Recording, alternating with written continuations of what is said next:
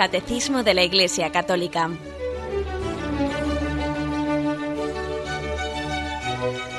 Un programa dirigido por Monseñor José Ignacio Munilla, Obispo de San Sebastián.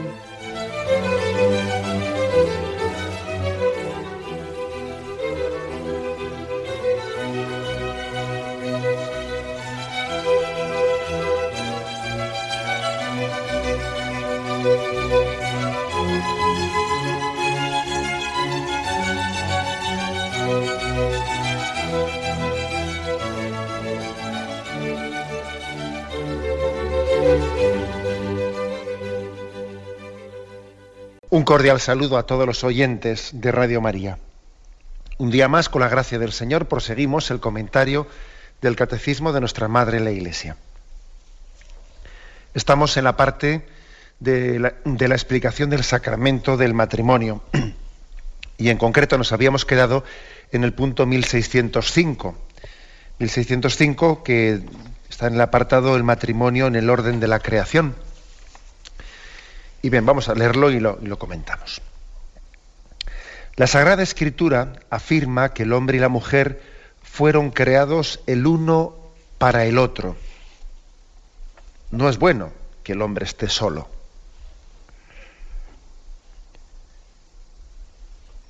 Afirmación primera. ¿eh?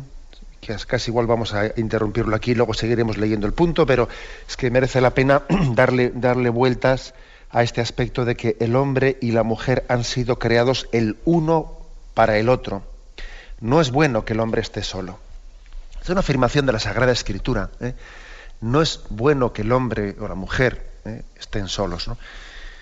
Esto es una expresión que se, que se podría aplicar ya no solo al tema de la complementariedad del sexo masculino y el femenino, también se podría aplicar en un sentido más amplio, más general, al hecho de que es que el hombre, mm, desde luego, es un, es, un ser social, es un ser social y está llamado a crecer y a madurar pues, en, en, la relacionalidad con los demás. Que el hombre esté solo, viva solo, o que se haga un solitario, se aísle, etcétera, eso causa muchos problemas. ¿Mm? Cuando una persona tiene esa tendencia pues aislacionista, de cortar relaciones, de encerrarse en sí mismo, etcétera, esa soledad le destruye, le convierte en un raro, ¿eh? raro en el sentido más duro de la palabra. ¿eh? Es más, o sea, daros cuenta de que incluso cuando hay una persona que no tenga, que no, o no tengamos, ¿no? no algunos no tenemos, no, no, hemos tenido la vocación al matrimonio, Dios ha dado otras vocaciones, ¿no? Vocaciones a la vida consagrada, o también, de hecho, no de facto, pues algunos eh, el Señor les ha planteado, les ha puesto en su vida el camino de la soltería. Pero eso no quiere decir que estén llamados a estar solos. También para ellos, para una persona que está soltera, se aplica el principio este de no es bueno que el hombre esté solo. También. Para todo el mundo se aplica ese principio. ¿eh? O sea que es imposible que el hombre crezca, se dignifique la soledad, Incluso, incluso cuando existen vocaciones, vocaciones muy especiales a la vida consagrada, como pueden suponer las, las vocaciones mm, pues que tienen, viven en silencio, las vocaciones contemplativas, también en las vocaciones contemplativas tiene una función muy importante la vida comunitaria. ¿eh? Que nosotros hablamos mucho de que los cartujos, eh, por los cartujos viven en silencio, en su celda, o comen en su celda, etcétera. Sí, sí, de acuerdo, pero eh, también es muy importante la vida en la vida contemplativa, incluso en ese tipo de órdenes como los cartujos, etcétera, tiene su importancia ¿eh? y tiene su influjo muy equilibrante y muy, y muy sanador de muchos peligros, ¿no? la, la, vida comunitaria. Aunque tenga un tipo de expresión bueno, pues, pues más limitada, pero es muy importante. Fijaros más, me pongo en el último, en el último extremo, si queréis, hasta los eremitas. Hasta los eremitas que están viviendo solos en una, en, una ermita o en un lugar ¿no? apartado. Hasta, una, hasta un eremita, si tiene esa vocación, ¿eh? no es porque él rechace la vida comunitaria, no es porque él, eh, él, diga a mí es que me agobia estar eh, con la gente, yo prefiero estar solo, yo estando solo vivo mucho mejor. O sea, si, si, alguien tuviese ese tipo de, de sensación de huir, huir de la relación y huir de bueno, pues de nuestra relacionalidad y de nuestro ser social con los demás y se refugiase en la vida eremita, pues escapando, escapando de, de, de esa comunicación y de esa vida social, pues entonces no tendría verdadera vocación de eremita, porque estaría como huyendo, ¿eh? estaría como huyendo de, de algo que, que, forma parte de nuestra, de nuestra vocación, que es eh, la capacidad de comunicación, de, de relación, y el Señor ha hecho al ser humano, le ha hecho eh, persona. Somos persona y la persona tiene como una característica suya pues la relacionalidad. por lo tanto, cuando, cuando dice el libro del Génesis, no es bueno que el hombre esté solo, esto se aplica, en primer lugar, se aplica no ya al tema de, pues de, del hombre y la mujer como, como también un misterio de complementariedad entre ellos, sino se aplica en principio pues, pues a todo el mundo. Y ojo, eh, también es una llamada a que todos los que estamos escuchando esta reflexión nos examinemos, ¿no? Y digamos, eh, bueno, también yo igual tengo que pues examinarme de que a veces huyo, huyo de estar con los demás, ¿no? O me refugio en mi soledad, en mis pensamientos, en mi eh, que eso pues tiene pues tiene sus, sus, grandísimos peligros, ¿no? Que cuando alguien huye de, de estar con los demás, eh, huye de esa relacionalidad, etcétera, y se esconde en su mundo, en su mundo interior, en el fondo, pues está posiblemente construyendo su propia cárcel. Ojo, ¿eh? que uno puede construir su propia cárcel y ahí encerrarse en sí mismo, ¿no? Hay que tener mucho, mucho cuidado de ello porque desde luego el hombre no crece, no madura aislándose. ¿eh? No es bueno que el hombre esté solo, eso lo vemos muchas veces. Yo, yo por ejemplo, lo, digo también como sacerdote. El sacerdote es verdad que tiene una vocación al celibato, pero eh, yo siempre he dicho no es lo mismo la vocación al celibato que, que, una que una ruptura eh, de, no señor de relaciones el sacerdote se alimenta de muchos aspectos no y se enriquece de muchos aspectos uno de ellos también es la relación con sus fieles y en la relación con sus fieles pues crece también eh, espiritualmente un sacerdote. Yo digo, hablo, de mi caso y cualquiera de vosotros podría poner también su ejemplo, ¿no? Existe pues un, riesgo, un peligro, el de, y además, además a veces está hasta como motivado porque como también vemos en torno a nosotros, pues vemos también muchas cosas que, que en principio justificarían un separarnos de, porque es verdad, ¿no? Porque en la medida en, la medida en que vemos que el mundo también ah, va recorriendo unos caminos muy contrarios al Evangelio y muy contrarios al Espíritu de Jesucristo, pues uno también corre el riesgo, tiene el peligro eh, pues de, decir, bueno, pues que eso le justifique, ¿no? Le justifique romper amarras, romper relaciones con todo el mundo, pues porque esto está, eh, esto está perdido, esto está corrupto, y por lo tanto lo mejor es que yo me encierre en mí mismo y me, aísle. Pues no, sería un error. ¿eh? Sería un error. Es, es, importante, ¿no? También esa relacionalidad. ¿no? Bueno, también ahora mismo estamos aquí hablando por, desde un medio de comunicación y desde una radio que crea comunión y crea relaciones. Y relaciones que son ricas, ¿no? Y, también nos sentimos queridos, escuchados y, compartimos y intervenimos. Y, es decir, cuando dice el libro del Génesis, no es bueno que el hombre esté solo, pues de aquí se pueden extraer muchas, eh, muchas consecuencias. Hay muchas formas de aislarse hoy en día. Muchas formas de aislarse. Hay mucha gente hoy en día que se aísla delante de, un televisor. Hay mucha gente que hoy en día se aísla delante de un ordenador o delante, de una maquinita de esas que ves ahí a un chico, a un niño, está con su maquinita de juegos, pum, pum, pum, pum, pum, y parece que está atontado con ella y está aislado. Y, es capaz igual de quedarse encerrado una tarde delante de la maquinita, dale que te pego, y sus amigos están fuera, y, igual hasta está más a gusto con su maquinita él de una manera solitaria que estando con los demás, ¿no? Es decir, cada uno tiene que examinarse de cuáles son los peligros concretos ¿no? Eh, en los que la sociedad actual eh, nos tiende unas redes hacia, hacia, eh, hacia esa tentación de ser solitario, de ser un ser solitario. No es bueno que el hombre esté solo. No es bueno. También es verdad, también es verdad que hay que saber estar solo, sabiendo también hay momentos en los que el hombre debe de saber estar solo, sin que eso le cause una crisis, que esa es otra, ¿no? Que curiosamente, curiosamente vivimos mm, Vivimos en un mundo en el que por una parte el hombre se aísla, por otra parte, luego cuando se queda solo entra en crisis porque se ha quedado solo, porque no sabe estar solo, pues porque también se pone nervioso, ¿no? Le, pone nervioso el silencio, le pone y necesita tener ruidos puestos, ¿no? Porque si no tiene ruidos puestos parece que siente angustia. Es que es, que, es, que es curioso, ¿eh?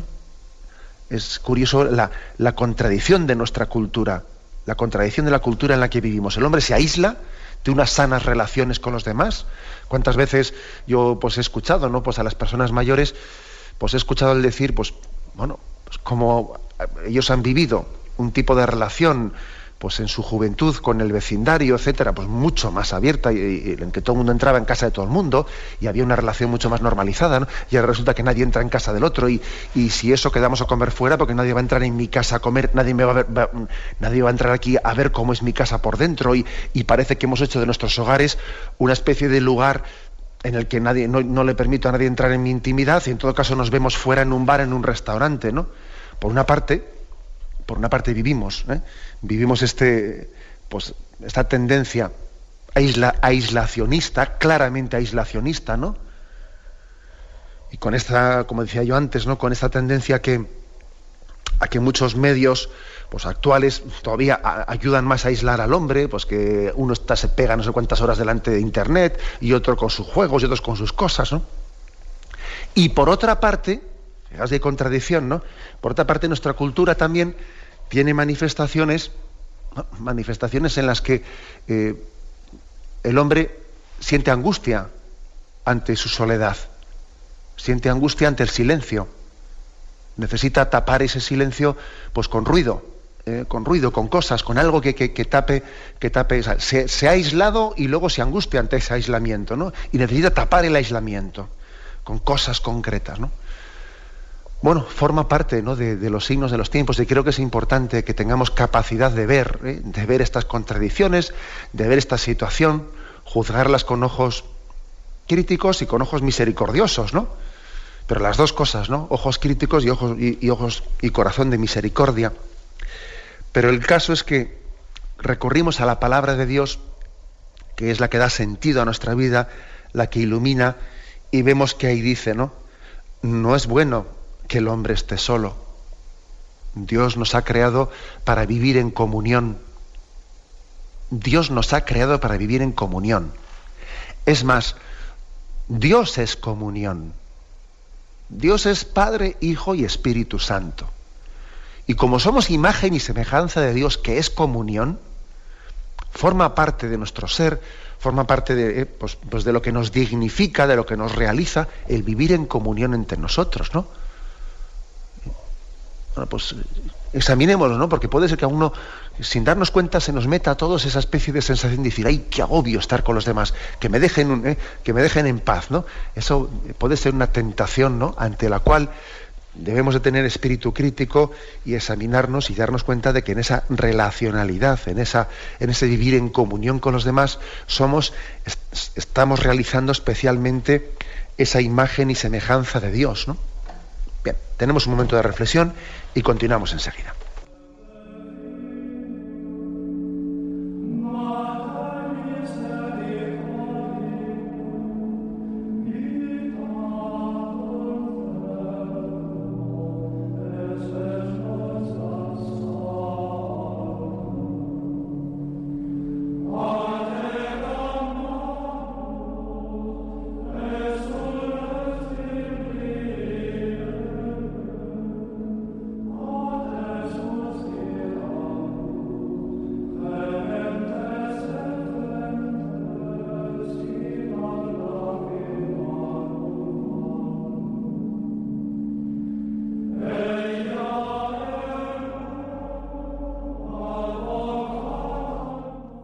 Estamos comentando en este programa del Catecismo de la Iglesia Católica, estamos comentando el punto 1605 sobre el sacramento del matrimonio y en él se dice que la Sagrada Escritura afirma que el hombre y la mujer fueron creados el uno para el otro.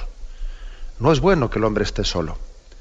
La mujer carne de su carne, es decir, su otra mitad, su igual, la criatura más semejante al hombre mismo, le es dada por Dios como un auxilio, representando así a Dios que es nuestro auxilio.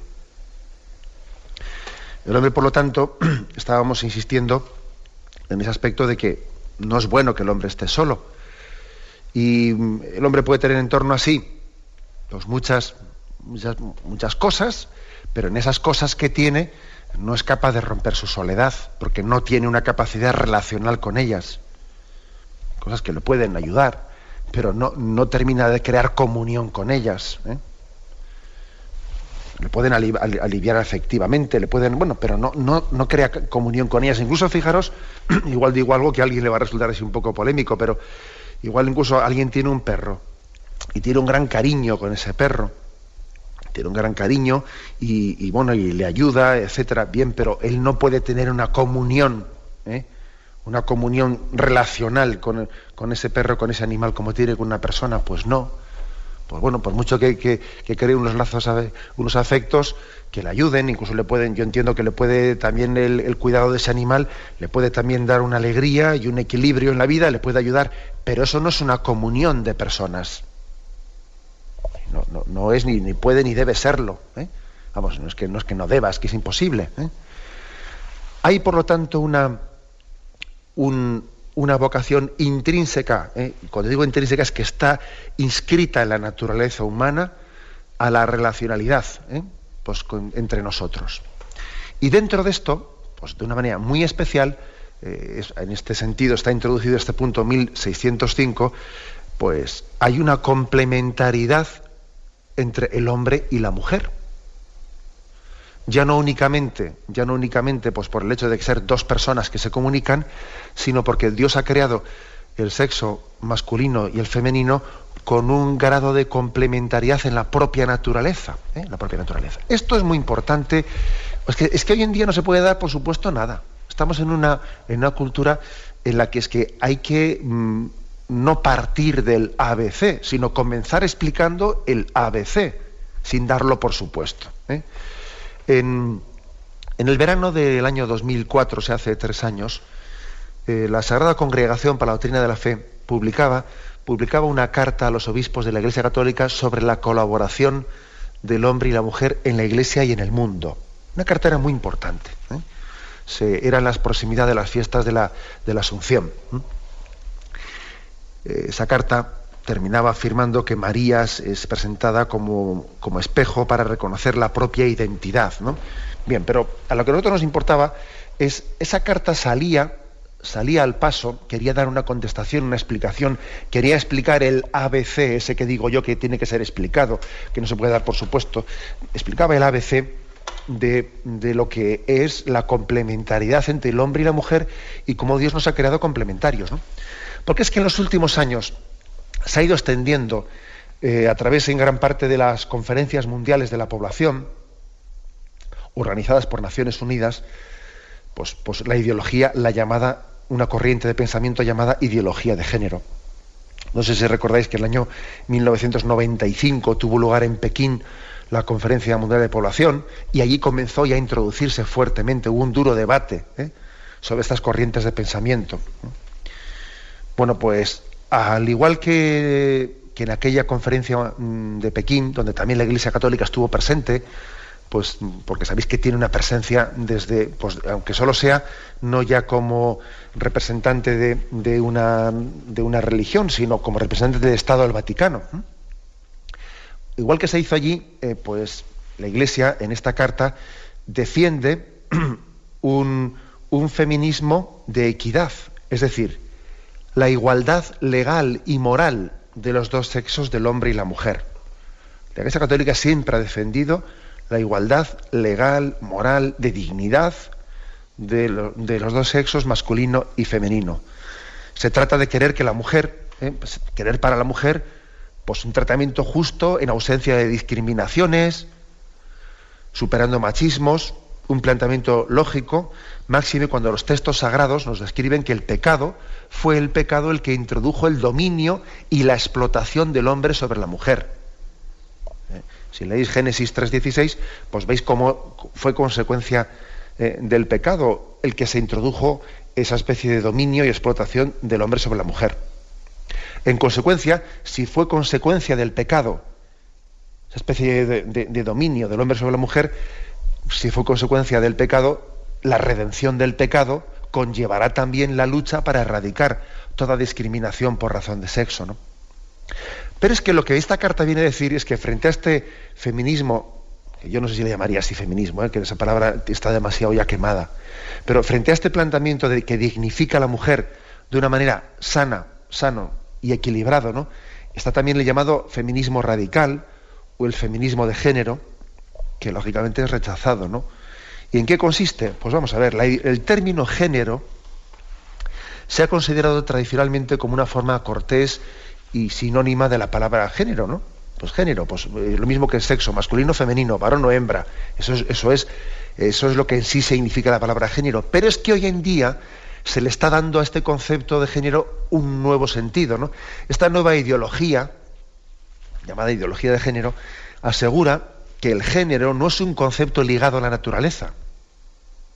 O sea, ya no sería lo mismo decir género o sexo, no, no. Se nos quiere introducir que el género no es un concepto ligado a la naturaleza, sino que es una construcción social, un rol que la cultura y la sociedad nos han asignado a uno u otro sexo. ¿Eh? Según estos ideólogos, según esta forma de pensar de, de, un feminismo radical, el ser humano, según ellos, ¿eh? No siente atracción por personas del sexo opuesto, sino que eso es un condicionamiento de la sociedad. ¿eh? Lo que ellos dicen es que, eso de que el, ser, el, vamos, el género humano está dividido en dos sexos, masculino y femenino, y que el sexo masculino y femenino siente, o sea, hay una atracción de naturaleza del hombre hacia la mujer y de la mujer hacia el hombre, que eso no es verdad, te dicen.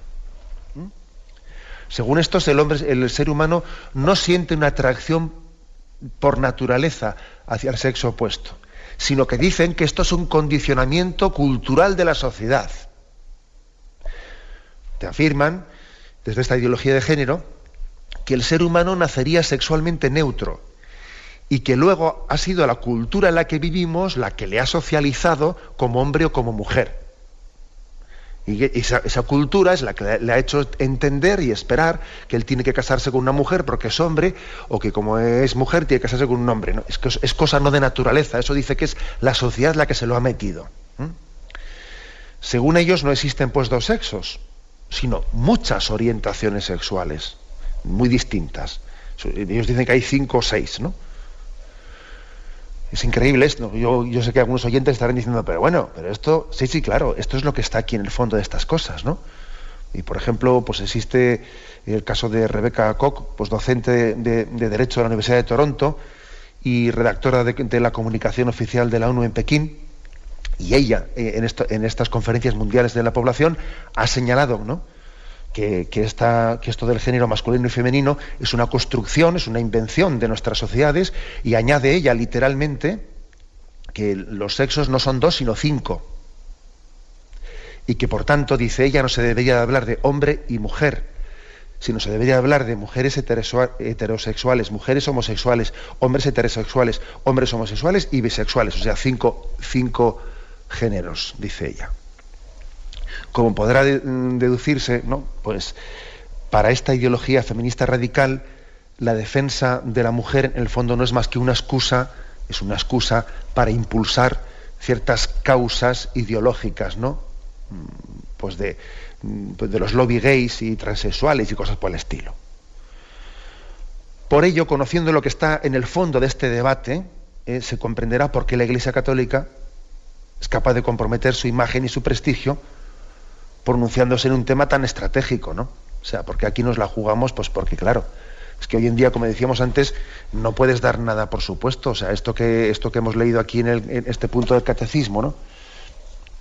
Que Dios nos creó hombre y mujer y que la mujer es carne de su carne del varón, es su otra mitad, eh, etcétera, etcétera. Claro, eh, es que tenemos que eh, expresar esto, explicarlo, fundamentarlo, explicar el ABC, contraponer a los errores que actualmente se están afirmando sobre estos aspectos. Tengamos en cuenta pues que este, este femenino de género propone eh, depurar la educación y los medios de comunicación de cualquier estereotipo masculino o femenino, de forma que a los niños, dicen ellos, ¿no? se les ayude a desarrollar una sexualidad polimórfica no son términos míos, ¿eh? que, que están expresamente afirmados en esas conferencias mundiales de la población auspiciadas por, Naciones Unidas. Dicen que a los niños ¿eh? no hay que educarles, ¿no? Pues eh, haciéndoles entender que tú eres niño, tú eres niña, sino desde una sexualidad polimórfica. No estamos, no estamos pues ante un debate de, una mera tolerancia hacia una persona, no, no, sino que se está intentando introducir la ideología de género eh, pues cambiando la misma concepción antropológica del hombre. ¿Mm? Y os vienen a decir que la concepción actual de que hay dos sexos, que uno se atrae hacia el otro, eso es una concepción judocristiana y tal y cual. ¿Mm? Sin embargo, la posición de la Iglesia, pues yo creo que es muy equilibrada, ¿no? Primeramente entender que, que hablar de, género masculino o femenino no es una cuestión de roles sociales, es que es una cuestión de naturaleza es muy importante que entender que ser lo que somos por naturaleza es una vocación, es una vocación. O sea, construir mi vida al margen de mi naturaleza o de espaldas a ella es una contradicción. La vocación a la paternidad o a la maternidad no es un rol que me ha, que me ha transmitido una sociedad, una cultura. No, no. La vocación a la paternidad y a la maternidad ¿eh? está inscrita en la propia naturaleza. Lo cual no quita que tenemos que estar atentos a purificar muchos roles pues, de, discriminación que en nuestra cultura se han introducido, roles machistas, eh, que en el fondo, pues bueno, pues ya sabemos lo que es eso. Pues tantos roles machistas que pueden, pueden que, que conllevan un dominio, es una especie de proyección egoísta personal, proyección egoísta personal, pues en la relación del hombre y la mujer buscarse a sí mismo, etc. Por supuesto que eso tiene que ser purificado, pero eso es otro tema distinto, ¿no? No mezclemos las dos cosas. El machismo tradicional ha invocado la diferencia genital pues con el intento de justificar el abuso y la discriminación hacia la mujer. ¿eh? Pues intentando trasladar al, al género humano esa especie de visión animal ¿eh? animal, en el género animal, en el que parece que, el macho eh, domina a la hembra, ¿no? Y intenta trasladar eso al género humano. Pues no, señor, no, no lo admitimos porque sería animalizar la relación del hombre y la mujer. Y aquí no sirve esa ley, esa ley de, esa ley, mm, la ley de la naturaleza animal, que es que el fuerte domina al débil, no el sexo fuerte y el sexo débil, eso será cosa del género animal, pero eso no lo admitimos en absoluto en las relaciones humanas que no están basadas en una fuerza física, sino en una dignidad de la relación entre las personas, ¿no? donde el valor no lo da la fuerza, los músculos, donde el valor y la dignidad pues lo da, lo da la propia persona, ¿no? el ser imagen de Dios.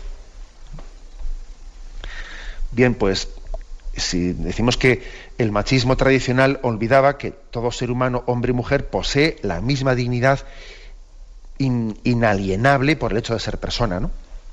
Pero también es un error de signo contrario del feminismo radical, eh, que aunque ponga como excusa que quiere acabar con los privilegios machistas, acaba por negar la distinción de los sexos. Oiga, mire usted, es muy importante afirmar la distinción de los sexos, ¿no? Este feminismo radical piensa que el enemigo, el enemigo a vencer, eh, no es la discriminación, sino la, diferencia. Y eso es una, su equivocación está en pensar que para alcanzar la misma dignidad hay que borrar toda diferencia entre el hombre y la mujer. Eso es mentira. ¿Mm? Para alcanzar la misma dignidad no hay que ser iguales. Tenemos la misma dignidad siendo distintos.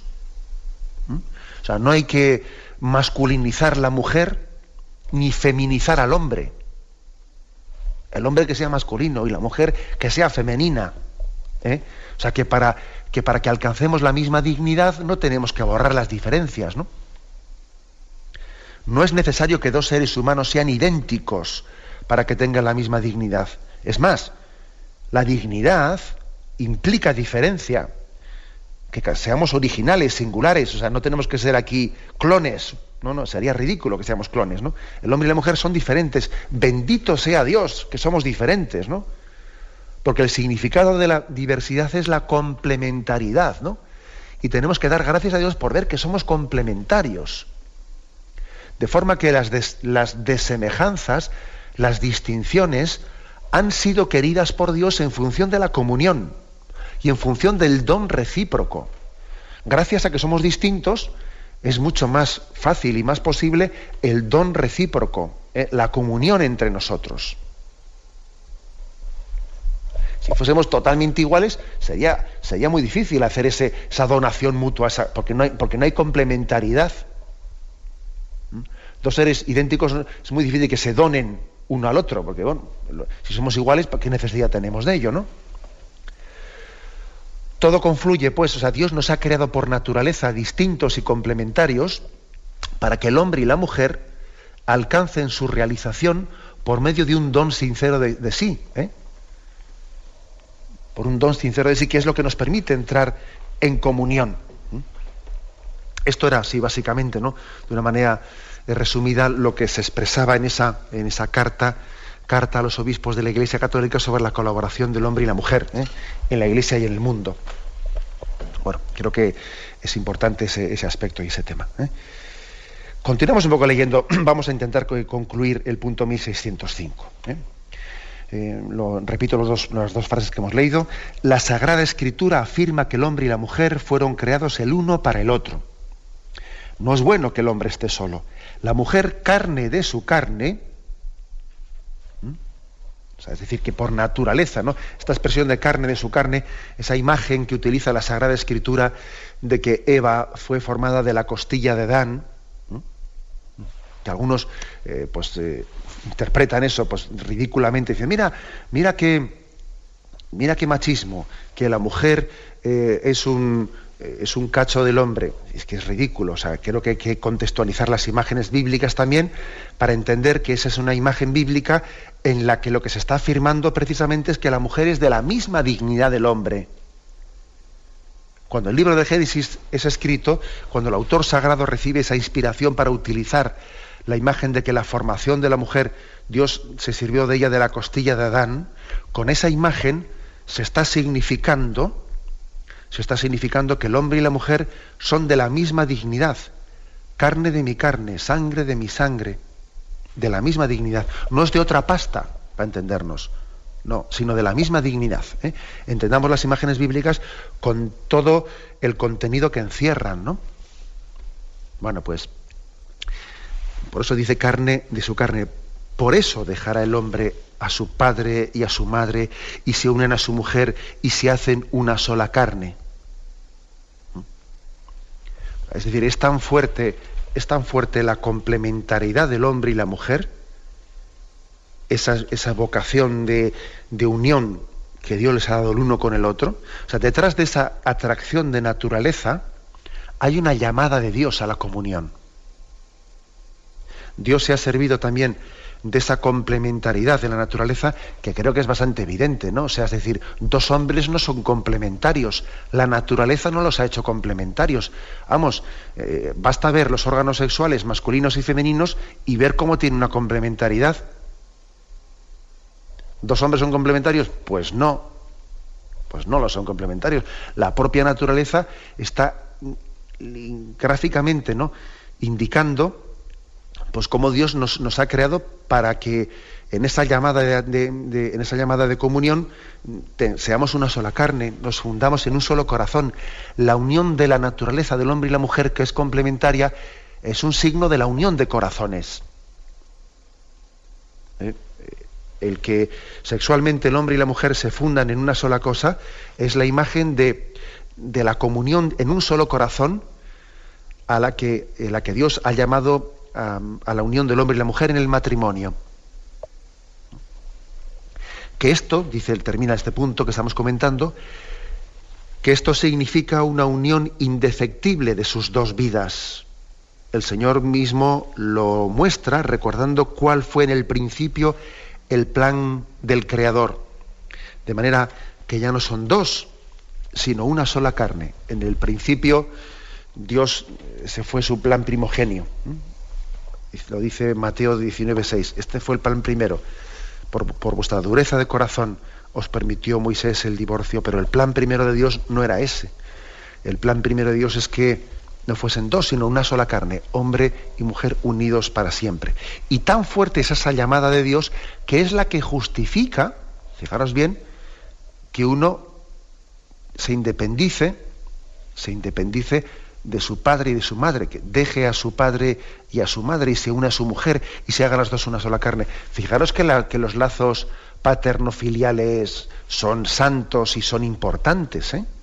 Ahora, qué grande tiene que ser la llamada del Señor a la unión matrimonial, que es tan fuerte esa llamada que justifica, no únicamente justifica, sino que te llama, te, te pide también el que tú adquieras la independencia de vida que debes de tener pues de tu padre y de tu madre, eso no, me estoy refiriendo por supuesto a no atenderlos, ¿eh? ¿Eh? por supuesto, pero ya me entendéis. ¿eh?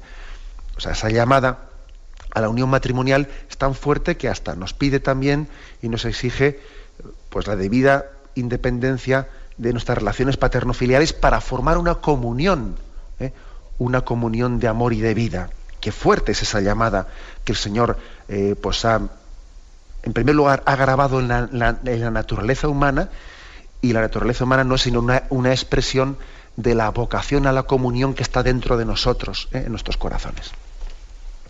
Bien, lo dejamos aquí, hemos hecho una, explicación del punto 1605. ¿eh? Si Dios quiere, mañana continuaremos en el apartado que tiene como título El matrimonio bajo la esclavitud del pecado. Bien, me despido con la bendición de Dios Todopoderoso, Padre, Hijo y Espíritu Santo, descienda sobre vosotros. Alabado sea Jesucristo.